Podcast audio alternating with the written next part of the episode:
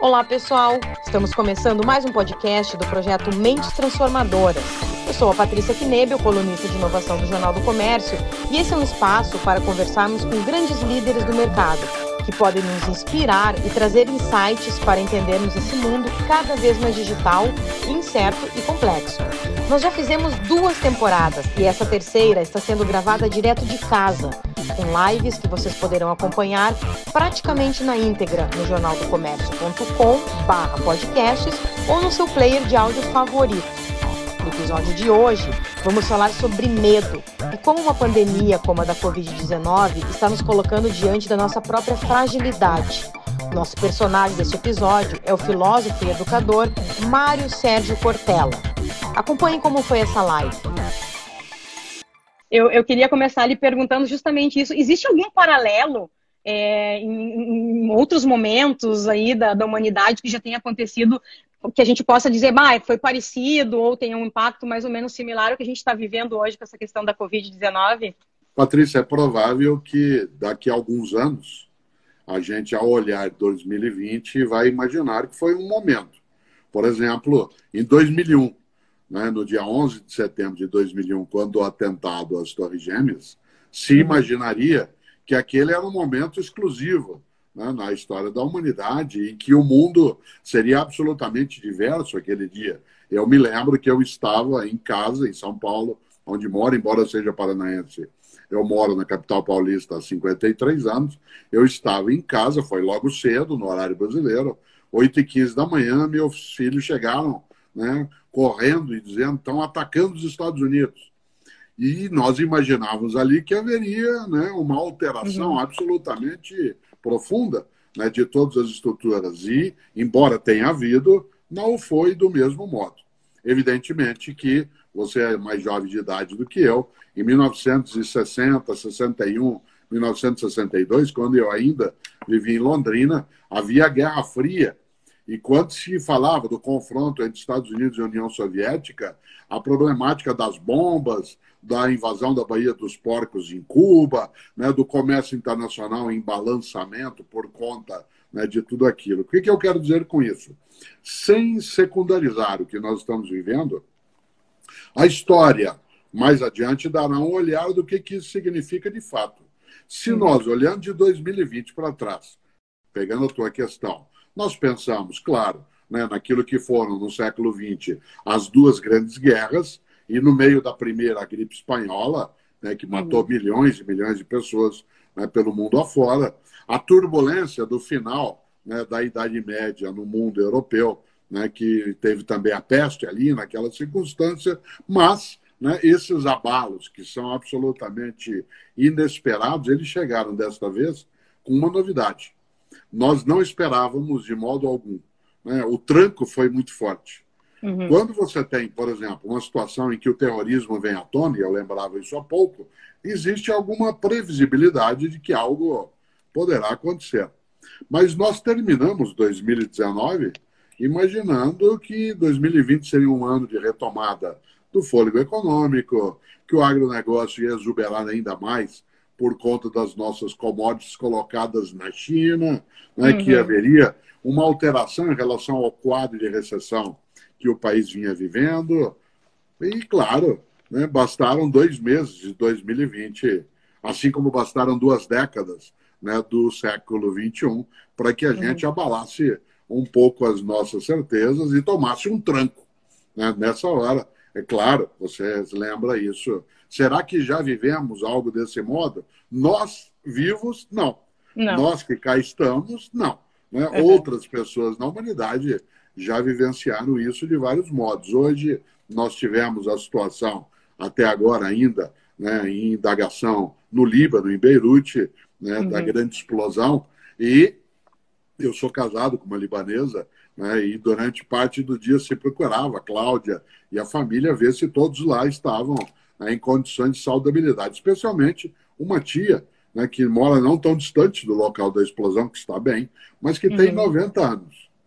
Essa tia que tem 90 anos, se eu perguntasse a ela agora, o que você acaba de me perguntar, a senhora já viveu situações desse tipo?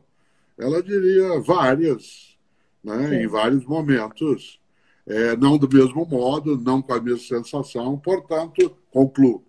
A filosofia, Patrícia, costuma dizer que quem menos entende da água é o peixe.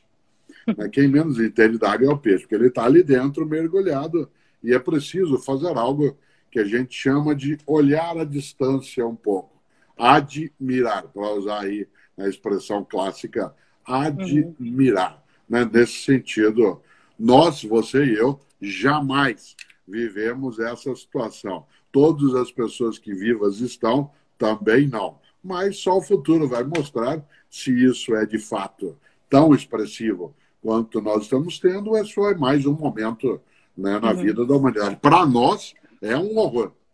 Para quem está agora, de é fato, muito... é inesperado. Verdade. Uh, uma singularidade que existe nesse momento, me parece, é que todo mundo está vivendo, todo o mundo literalmente vivendo isso junto, né? Então, assim, a gente tem episódios que impactam mais diretamente, mais fortemente uma região de um país, uma cidade, e, e no caso agora, esse, essa sensação de estarmos vivendo isso tudo junto, de, ter, de termos que estar todos uh, isolados, de todos estarmos com medo, isso aí de alguma forma conforta as pessoas? Como é que tipo de sentimento Não. pode. Não? Aumenta, aumenta imensamente uhum. nossa inquietude. Afinal uhum. de contas, eu não imaginei, por exemplo, que uma parte da minha terça-feira, especialmente a parte da tarde aqui no Brasil, seria ocupada com uma ansiedade em relação ao que acontece no Líbano. Não Sim. por conta apenas de eu ser casado com uma libanesa, mas porque qualquer pessoa hoje poderia estar nos vários canais que o mundo oferece, conectado ao vivo né, com aquilo que ali estava acontecendo, acompanhando as cenas, o desespero, Portanto, essa interconectividade, ela ampliou imensamente nossas fontes de preocupação, nossas uhum. fontes de sofrimento. Vou dar um exemplo concreto. Meus filhos são todos adultos, né? todos eles têm filhos também, mas quando eles eram adolescentes, a minha preocupação em relação a eles, quando eles saíam numa noite, não agora, no momento pandêmico, isso não aconteceria. Mas se o fosse sair no final de semana, ir para aquilo que agora se chama de balada, a minha preocupação ela era menor, porque não existia telefonia celular. É, portanto, é, como é que eu saberia se eles estavam bem? Quando eles chegassem às quatro horas da manhã. Né? Uhum. Se você, Patrícia, saísse hoje do Jornal do Comércio, se você nele estivesse, né, e você dele saísse e alguém te procurasse, iam dizer assim: olha, a Patrícia só amanhã. Ou se fosse uma sexta-feira, só na segunda-feira o que significa que as coisas não tinham tanta imediaticidade e, portanto, a solução também não era requerida né, com essa forma de velocidade. Hoje, né, nós temos, repito, fontes inúmeras de preocupações, inclusive com questões que até algum tempo não estavam no nosso horizonte né, de inquietudes, mas que agora estão à nossa frente. Nessa hora, jamais Veríssimo, Érico Veríssimo, escreveria de novo Incidente em Antares, se todas e todos não tivéssemos noção do que estava acontecendo em Antares. Né? Sim, imaginando que ali haveria, talvez, uma população de zumbis, né, para usar uma terminologia de agora, né, não daria para ter privacidade em Antares como ele conseguiu né, quando fez aquilo que fez. Portanto, é evidente né, que nós hoje por ampliarmos as nossas formas de conectividade, temos grandes vantagens. Conhecimentos, estruturação de mercados, né, possibilidade de comunicação, não só veloz por intermédio de dados, mas também de mercadorias, de produtos. Uhum. A mesma velocidade que leva as nossas coisas, por exemplo, para a China, que é um mercado especial, traz o vírus. Sim. No mesmo Perfeito. tempo.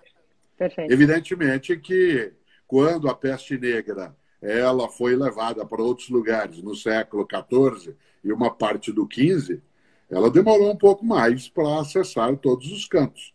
Aliás, né, aquilo que hoje é a América ficou um pouco mais preservada em relação às coisas que na Europa aconteciam, a Ásia também. Agora não. Agora nós somos literalmente um só mundo, com uma só encrenca, com uma só dificuldade, com uma só interdependência isso significa que se até há 30 anos cada um tinha seu sogro e sua sogra, agora todos somos sogros e sogras de todas as pessoas. Isto é, hum. tudo que tem a ver com um tem a ver com o outro mais diretamente.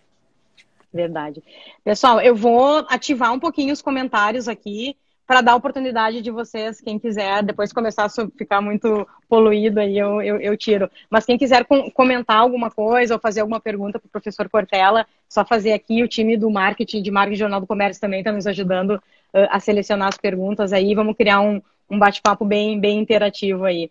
É, professor Cortella, esse cenário todo ele nos coloca muito diante da fragilidade, né? A nossa fragilidade como pessoas, ou seja, ele ele realmente ele pega em todos os pilares que são os pilares que são meio que a nossa sustentação, ou seja, a nossa saúde, a saúde das pessoas que a gente ama, é ter que ficar longe das pessoas que a gente gosta, né, da nossa rede social.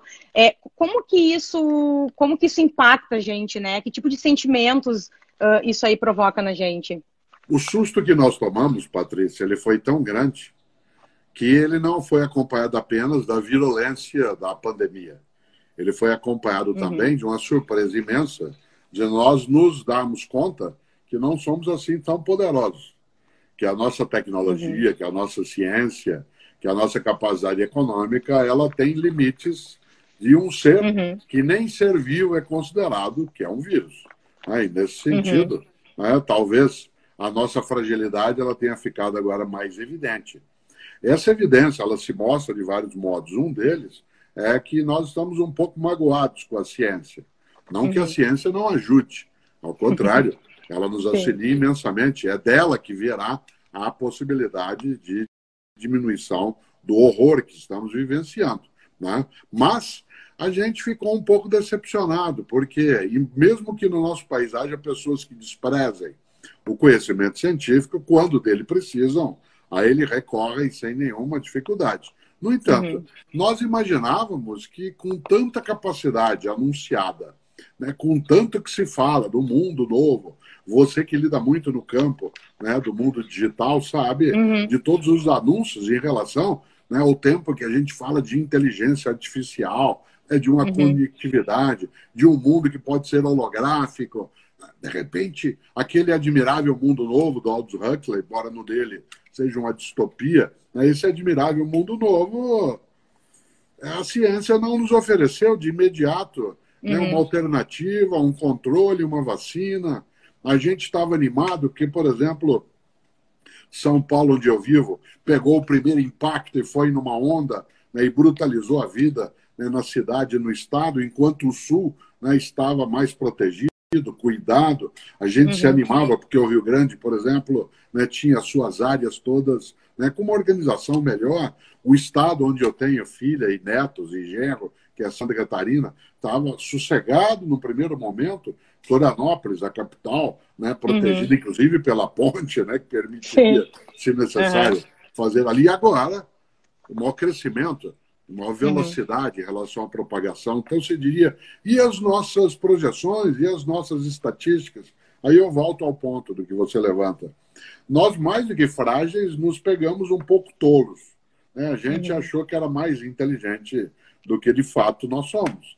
Né? Uhum. Nós somos menos capazes, menos competentes, temos menos perícia do que a gente imaginava. Então é bom né, levar de vez em quando né, um banho de humildade, não para ser subserviente, não para se render né, aquilo que a pandemia traz, mas para notar né, que nós não somos assim, né, toda essa potência. Né, nós gostamos sempre de tratar de nós mesmos e nós mesmos no superlativo, né, mas nós não somos assim tão imensos né, como a gente imagina, e por isso, evidentemente, é ruim viver o que estamos vivendo. Seria bom que, mesmo em meio a todo esse ruim, a gente aprendesse várias coisas. Uma delas, humildade ajuda bem.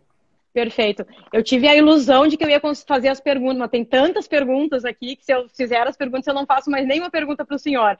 O Luiz, eu vou tentar sintetizar algumas. O Luiz está perguntando como que o senhor controla o seu emocional. Ele quer uma dica aí, como que a gente pode controlar o emocional nesse cenário aí. Olha, eu venho dizendo isso desde o início da pandemia. A última vez que eu saí eu estou com Cláudia em né, isolamento e distanciamento há 142 dias. A última vez que eu saí foi no dia 15 de março, que eu fui participar né, do Domingão do Faustão, exatamente para falar de pandemia. Ele, eu e o epidemiologista, já não havia plateia, só o corpo uhum. de bailarinas e ele. Durante uma hora ali conversamos. Foi a última vez, na sequência, eu entrei né, em distanciamento. E desde aquele momento, eu vou dizendo que agora direi. A única coisa que diminui a ansiedade é quando você disciplina o teu tempo. A disciplina uhum. é a organização da liberdade. A disciplina é a organização da liberdade. Quanto mais você é disciplinada ou disciplinado, quanto mais você ordena os tempos e os modos de fazer as coisas, menos você sofre. A pior coisa é chegar no fim de um dia e imaginar que o perdeu, que o dia foi perdido, que o tempo foi perdido. Por isso, a percepção sobre um tempo que tenha minimamente né, alguma é, organização, ela vem quando a gente coloca as coisas com sua sequência, é metódico, e, portanto, Patrícia, estrutura algo muito importante também, que é uma rotina. Uma rotina. Rotina não é monotonia. Uhum. Monotonia é quando você fica no automático e aquilo não te encanta. Por uhum. exemplo, uhum. eu tenho uma rotina. Essa rotina permite que eu faça minhas coisas, que eu tenha lazer, que eu repouse, que Cláudio e eu preparemos nosso próprio alimento, 142 dias sem chamar o que em português a gente tem o nome de delivery. Né? 142 dias fazendo nosso alimento, cuidando das coisas. Isso significa que quando termina o dia, claro que eu tenho preocupações, claro que eu tenho compaixão por quem sofre em larga escala muito mais do que eu. Claro que eu tenho tristeza por tudo aquilo que atinge, mas eu não tenho ansiedade. Por quê? Uhum. Porque eu sei né, que, ordenados os tempos, amanhã, quando eu acordar, né, eu teria uma noção daquilo que eu preciso fazer, daquilo que eu não preciso fazer, mas eu quero, e daquilo que eu não quero e preciso fazer. Né? E, uhum. portanto, uhum. essa noção de desejos, deveres e capacidades, ela acalma um pouco a ansiedade, né? a desocupação mental. Eu não falo só de distração, né, a possibilidade de ser útil. Há um filósofo né, chamado Emerson, Ralph Waldo Emerson, que ele diz: torna-te necessário a alguém. Uhum. Torna-te necessário a alguém. Se você está ansiosa, eu, Cortella, estou ansioso, se eu me tornar necessário a alguém, mesmo que seja no mínimo que possa fazer, a minha ansiedade sofre uma grande redução. Não adianta ficar na varanda só mateando né, e orando para que passe. Né? Isso é preciso lidar com os sentimentos internos e com as perdas né, que a gente carrega. Perfeito. Interessante isso que o senhor comentou, porque é, logo que começou a pandemia, é, muita gente uh, falava assim, ah, vai fazer alguma coisa para te distrair, vai, né, vai criar alguma coisa, vai arrumar os armários, enfim. Mas as pessoas elas estavam paralisadas pelo medo, vai, vai criar um projeto, vai idealizar alguma coisa. E, e a gente viu isso muito nas empresas, né? É, as empresas, os líderes estão sendo desafiados a serem mais ávidos, as empresas estão tendo que se transformar, quem não era digital está tendo que ir para o digital, senão simplesmente não vai vender, né? É, as empresas estão sendo desafiadas a inovar. É possível, né, conseguir inovar, conseguir ser criativo, pensar no novo, num ambiente interno que muitas vezes está bagunçado, está com medo, está angustiado? Mais do que possível é necessário. Uhum. Né? Logo no início, como eu também sou palestrante, além de professor, como eu tenho também atividades no mundo das empresas né, organizacionais, as atividades ou outras, logo no início, as demandas de palestras online que eu recebia, né, elas estavam ligadas ao momento, isto uhum. é, ao medo, ao pânico em relação àquilo que estava acontecendo, e especialmente com uma pergunta que vem me sendo feita desde março, que é como será o mundo pós-pandemia? a gente imaginava que abril seria o pico, depois Sim. seria maio, depois seria junho, depois seria julho. Né? Esse nosso modo desconhecido de lidar nos trouxe né, alguns transtornos. Mas já faz mais ou menos três semanas em que as demandas de palestras que recebo para fazer agora em agosto, já estou fazendo, né, em setembro, outubro, novembro, já estão ligadas também a vida das organizações, isto é, a capacidade de empreender, como você lembrava, a necessidade de inovação num cenário né, em que é necessário, acima de tudo, ser criativo e ser protagonista, de que não basta sentar e chorar, é preciso levantar e enfrentar. E uhum. como lidar com novos modos de presença no mercado. Né? O que é que significa inovação? Às vezes a inovação ela não é a criação do inédito, ela é o revigoramento do antigo. Isto é, é dar vitalidade àquilo que já foi e que agora uhum. talvez se mostre né, de um outro modo. Né? Quem diria né, que vários de nós, entre aspas, porque Cláudio e eu não, iríamos trazer de novo a marmita e encomendar a marmita, e que alguém que até há pouco tempo lidava no negócio dentro, por exemplo, na área de serviços com né, a comida por quilo, self-service, ele teria que se refazer. Né? Uhum. E no Rio Grande do Sul não há tantas churrascarias quanto há na cidade de São Paulo, onde eu moro, que aliás onde estão os gaúchos né, fazendo churrasco. né? Porque, claro, no Rio Grande cada um sabe fazer e o faz é. em casa mesmo. Né? Mas aqui, um sistema de espeto corrido, como a gente chamava no Paraná, ou de rodízio, né? como é que ele é agora? Ou reinventa, né? Eu não vou querer, por exemplo, eu, se eu puder sair, né, um passador encostando em mim toda hora, Sim. e nem ele. Uhum, e nem vai uhum. com o espeto aqui, ali. Bom, acabou o rodízio? Não, ele vai ter que se reinventar. Uhum. Esse, essa reinvenção significa o quê?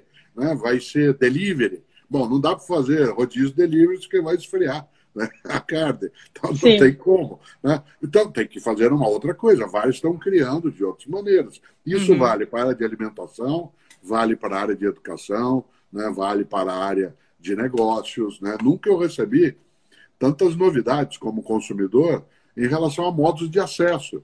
Há pessoas que sentaram e entraram em pânico e ficaram paralisadas, e outras, mesmo assustadas, se levantaram né, e foram enfrentar isso de modo direto. Por isso, uhum. quando você pergunta será que é possível, é mais do que possível, é necessário. Uhum. necessário. Né? Porque você se lembra quando começou no jornalismo que se falava muito, né? Que o perigo era ser ultrapassado.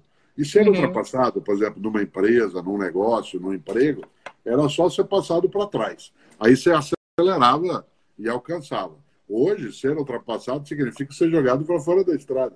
Exato, exato. E, portanto, para voltar nela, onde tudo se dá com uma mudança e uma velocidade maior, é necessário muito mais habilidade. Perfeito. Tem uma pergunta recorrente aqui, muita gente fazendo, que é, e eu, eu já vi também, vou linkar aí com um comentário que eu ouvi do senhor, que o senhor falou assim, ó, que o trauma da pandemia não vai nos redimir.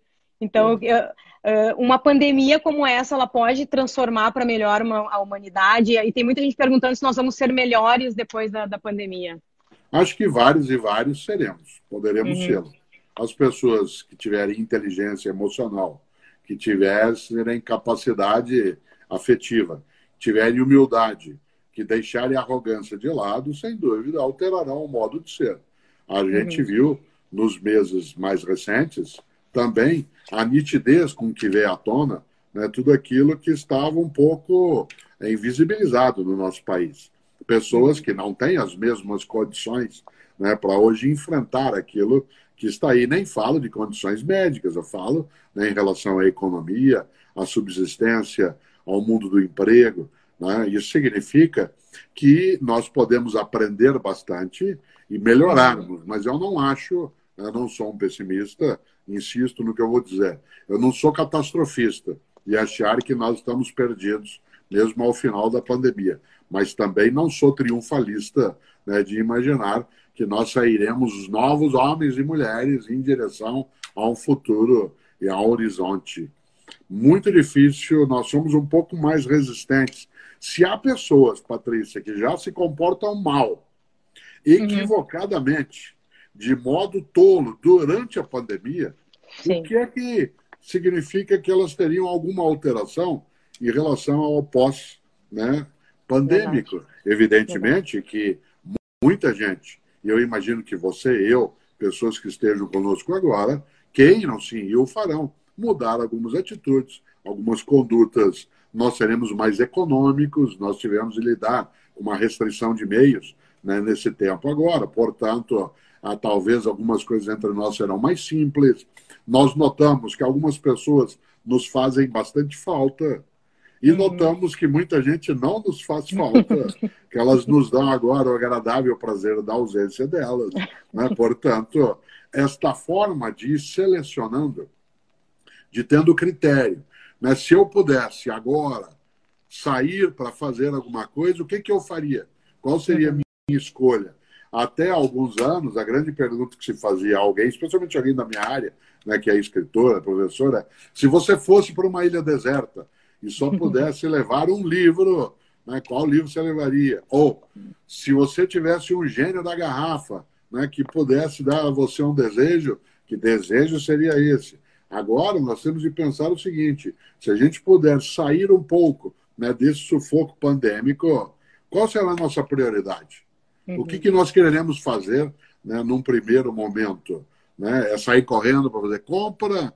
É sair abraçando? É fazer uma costela? Né? Pegar uma janela inteira e comê-la sozinha com farinha, né? com farinha branca? O que, que você quer? Né? É uma questão. Essa é uma questão forte. Qual será a nossa prioridade? Sabe o que, que nós notamos? E aí concluo isso. Nós notamos que nós não temos todo o tempo do mundo. Nós notamos que nós somos mortais. E quando você é mortal e não tem todo o tempo do mundo, você precisa fazer escolhas boas, porque não sabendo o tempo que tem, é melhor que esse tempo que tem não seja perdido.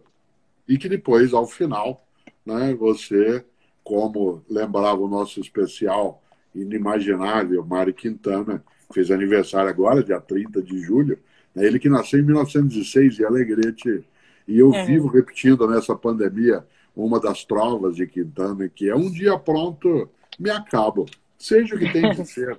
Morrer que me importa. O diabo é deixar de viver. E há pessoas que, de repente, estão se dando conta, assim, da própria mortalidade. E para não deixar de viver em vida, começam a pensar em qual é a prioridade que precisa ser escolhida. Nossa, que, que bate-papo, que conversa, que, que honra poder estar dividindo esse momento com o senhor. E estou acompanhando aqui os comentários, tem muitos ex-alunos seus, eh, pessoas que acompanham suas palestras, que te veem na televisão, está todo mundo uh, curtindo bastante. Tem uma pergunta aqui bem interessante da Mariana, que é sobre a educação, né? Como que, que o senhor, como educador, inclusive, está uh, enxergando isso tudo que está acontecendo hoje mesmo, o diretor-geral da ONU ele deu uma entrevista colocando essa questão, né, que da decisão, as decisões são tomadas agora pelos gestores públicos, vai depender aí os próximos anos e como vai ser o aprendizado de uma geração, né? Como é que o senhor avalia isso? Nós tivemos no Brasil agora uma intercorrência que não é boa, porque seria muito bom, claro, se durante um momento de pandemia como esse, nós tivéssemos, por exemplo, uma política pública na área nacional, na área de educação, que fosse nítida, que fosse clara, que tivesse uma direção deliberada, né, uhum. que tivesse estruturas com programas, né, que tivesse prioridade, que toda a lógica no campo da educação pública ela fosse conduzida como um projeto nacional e que não ficasse exclusivamente né, sob decisão né, de estados e municípios, que embora haja autonomia para isso, na nossa Constituição e na Lei de Diretrizes e Bases, é necessário que haja um projeto nacional na área de educação. Por isso, nós tivemos uma má coincidência. No momento em que a pandemia trouxe agonias para a área de educação escolar, nós não tivemos, e não temos ainda, né, uma condução, desculpe, uma condução mais nacional nessa direção.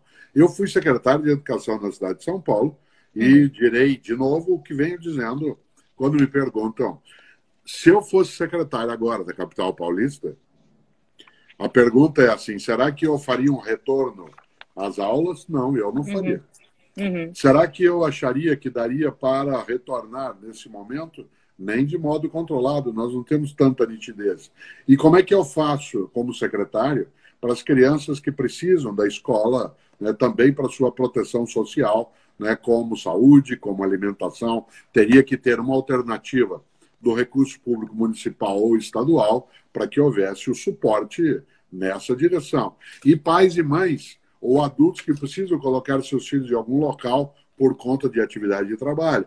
Você teria que fazer um reordenamento, como se faz em vários lugares, né? quando é tempo de guerra, tempo de dificuldade. E o recurso que hoje não está sendo usado diretamente nessa área, que ele tivesse essa destinação. Mas uhum. é uma questão séria. Não me importa a questão do conteúdo tanto. Esse conteúdo ele poderá depois, em 2021, se nós tivermos todas as condições de controle, ser reposto. Né? Ninguém pode, nessa hora, pensar em sistema de avaliação.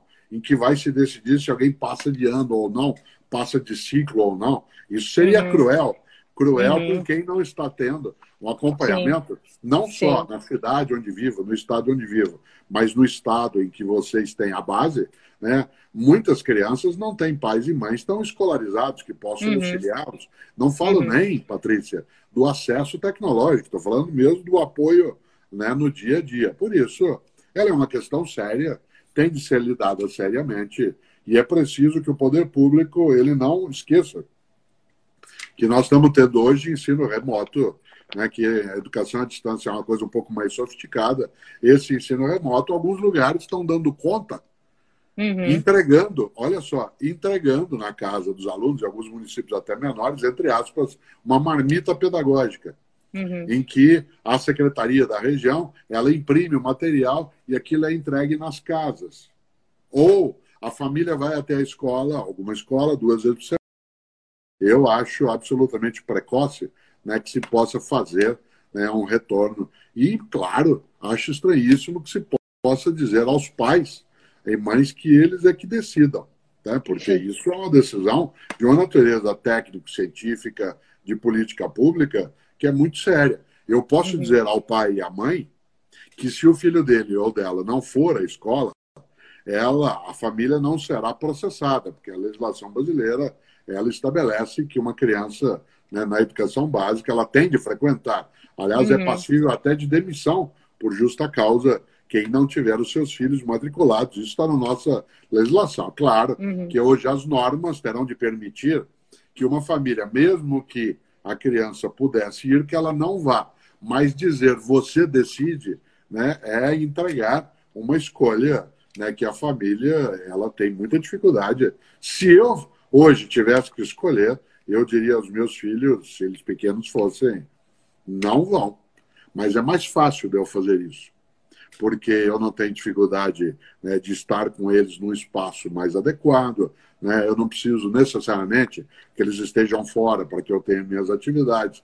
Por uhum. isso, é mais fácil na posição que eu estou. Mas uhum. como autoridade pública que fui, não que sou, que fui, eu diria não. Nós não retornaríamos sem preparo antes do início né, do próximo ano.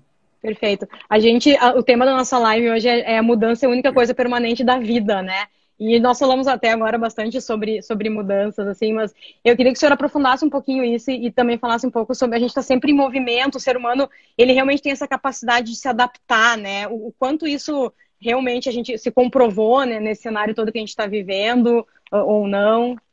Há pessoas que são mais aptas à flexibilidade flexibilidade da cabeça, das ações, das práticas, dos processos. Uhum. É, ser flexível é uma virtude especial. Quando a gente pensa em mudança, nós não estamos imaginando que se deva mudar todas as coisas. Há muitas coisas que nós não precisamos mudar. A gente precisa cautela, desculpe novamente, a gente precisa cautela para não cair no mudancismo desenfreado. Isto é, para cair no mundo da moda né, em que você simplesmente vai alterando as maneiras de fazer, de pensar, só porque é preciso mudar. Eu, uhum. Cortella, sou professor há 46 anos. Muitas coisas eu alterei no meu modo da atividade, mas outras eu não alterei. Por uhum. exemplo, eu tenho, né, até hoje comigo, faz 46 anos, a necessidade de ser didático. Isso para mim é uma tarefa. Eu preciso me esforçar e aprender uhum. sempre a ser didático, a me comunicar uhum. bem eu preciso manter daquilo que eu trouxe do passado né, a capacidade de comunicação. Isso que nós estamos fazendo agora, e você me interroga no sentido positivo, né, é uma aula expositiva. Você quer coisa mais antiga do que uma aula expositiva? Eu, outro dia, lancei um outro livro, né, e eu lembrava de uma conversa como essa. O livro foi a primeira forma de ensino à distância. Né? Portanto, Perfeito. mudaram as plataformas, mas as plataformas elas não são excludentes, elas são hoje convergentes. No mundo de mudança, se eu tenho um comércio, eu não preciso mais fazer né, balanço fechando a loja durante três dias para fazer um romaneio na ponta do lápis para ver tudo que tem dentro do boliche que ficou lá na prateleira. Uhum. Hoje tem tecnologia, aplicativo para isso. Isso vai liberar tempo, sabe, para fazer o quê? Para eu visitar cliente, para eu estudar, para eu fazer curso, para eu ver a concorrência. Mas isso não muda aquilo que é essencial na área do comércio, por exemplo, que é a capacidade de entender o que a clientela precisa, de um relacionamento uhum. que seja saudável, de uma presença que seja relevante dentro daquele grupo. Por isso, uhum. voltando à tua questão, é claro né, que nós sabemos que a flexibilidade é necessária. Quer ver um exemplo concreto? Uhum. Nossa live, por conta de outras atividades que tenho, é até 18 horas e 40 minutos, que já é. Sim. Mas, Sim. como você e eu somos flexíveis, quem sabe a gente faz mais cinco minutos. E aí a humanidade lida exatamente com essa capacidade de esticar. Então, que tal irmos até 18h45? Olha só, você é capaz de preparar isso para isso e eu uhum. também. Né? E por isso, ser flexível é diferente de ser volúvel. Uma pessoa uhum. volúvel é aquela que muda por qualquer coisa. Flexível é quando uhum. você sabe que é possível manejar um pouco, ter aquilo que é jogo de cintura, né, que a gente é capaz né, de fazer. E agora mais ainda, porque se a única coisa permanente é a mudança, voltando a essa ideia do antigo filósofo Heráclito, é claro que a gente tem de mudar para não ficar, e agora a palavra é a certa, não ficar ultrapassado. Ultrapassado. É bom Perfeito. mexer na cabeça para ficar ultra futuro e não ultrapassado. Perfeito. Então eu vou exercitar a nossa flexibilidade até o limite ali dos, do, das 18h45. Eu queria lhe convidar, então, a falar uh, um pouquinho uh, sobre a questão do medo, né? Porque a gente falou em mudança, mudar dá medo. Eu já vi que o senhor faz uma diferenciação aí do, do medo e do pânico e, e, dizer umas palavras finais aí para quem está nos acompanhando, por favor. Eu gosto, gosto sempre, Patrícia, de lembrar que o medo é um sentimento protetivo. Né? É claro que quem tem medo eu uso máscara quando tenho que eventualmente sair. Por exemplo, amanhã cedo eu preciso ir ao dentista. Né? Uhum. Eu evitei o que pude nesse tempo e aí é um momento que é preciso. Agora uhum. já posso fazê-lo. Fica só a três quarteirões de onde eu moro em São Paulo. Eu vou com toda a cautela, vou de máscara, vou com uma viseira, levo no bolso guarda, é, lenço de papel para eu poder apertar o botão do elevador, abrir as portas, não encostar, etc. Por quê? Porque eu tenho medo. Uhum. Mas eu não tenho pânico. E eu precisando fazer algo, eu não vou ficar imobilizado, quieto e dizer, eu não vou, meu Deus, o que, que eu faço? E agora? Claro, por exemplo, eu viajava bastante, aliás, né, o Rio Grande, eu estaria nesta semana né? Se não fosse a pandemia, eu estaria Poxa. numa atividade, né, fazendo uma conferência, uma palestra na Serra. Né? Já imaginou? Eu viajava, e espero voltar a viajar bastante de avião. Uma das coisas que eu quero é que o piloto tenha medo de cair. eu não quero que ele tenha pânico. Se ele tiver Sim. pânico, na hora de alguma dificuldade, ele vai perder a capacidade de ação. Por isso, uhum. eu lembro sempre, aliás, é um título de um livro meu, A Sorte Segue a Coragem, a capacidade de enfrentar o medo. E quando você diz assim, aproveite, lembre suas palavras finais, eu gosto sempre de lembrar que uma das coisas que nesse momento né, de dificuldade, de sufoco, né, de encrenca que nós estamos tendo, nós também estamos reinventando um pouco mais a necessidade da inteligência coletiva, da solidariedade, de que nós não somos tão capazes, mas também não somos tão incapazes. Uhum. Pessoas na minha área de educação, e várias professoras e professores da rede pública fizeram esse relato, descobriram duas coisas. Primeiro, que nós, os mais idosos, professoras e professores, não éramos assim tão ruins no mundo tecnológico, que a gente consegue aprender. Segundo, uhum. que os nossos alunos, crianças e jovens, não eram tão bons assim também em relação a isso. Eles eram bons em relação a algumas coisas dentro de tecnologia, uhum. mas outras uhum. não. Portanto, eu não queria, nem você, é claro, que esse fosse o nosso modo de aprender algumas coisas. Né? A gente não aprende uhum. com o erro, aprende com a correção do erro. Eu não queria. Mas como aqui está, como essa é a nossa circunstância, será um desperdício se nós não tirarmos daqui não só lições, mas tirarmos atos, sequências, possibilidades. E vocês, por exemplo, estão utilizando o tempo que tem, né, dentro das lives que fazem, exatamente uhum. para se formarem ajudar a formar outras pessoas e trazerem conversas, diálogos que sejam capazes de lidar com mentes né, que não ficam, digo de novo para terminar, ultrapassadas, sejam ultra futuros. Perfeito. Professor Mário Sérgio Cortella, muito obrigada pela sua participação. Com certeza não é um momento uh, fácil que estamos todos vivendo, mas com certeza com as suas palavras e com esses insights que a gente tirou hoje daqui, uh, uh, tem um estímulo a mais. E eu tenho sentido isso, inclusive, uh, vendo aqui os comentários das pessoas, agradecendo, inclusive, ao senhor. Muito obrigada pela, pela sua participação aqui com o Jornal do Comércio. Esse foi o nosso bate-papo com o filósofo e educador Mário Sérgio Cortella. Esse conteúdo faz parte das lives do projeto Mentes Transformadoras. Estão sendo realizadas pelo Instagram do Jornal do Comércio. Quem quiser, acompanha lá todos os próximos episódios. Este podcast é produzido em parceria com o América Podcast. Acompanhe nossos outros programas em jornaldocomércio.com/podcasts.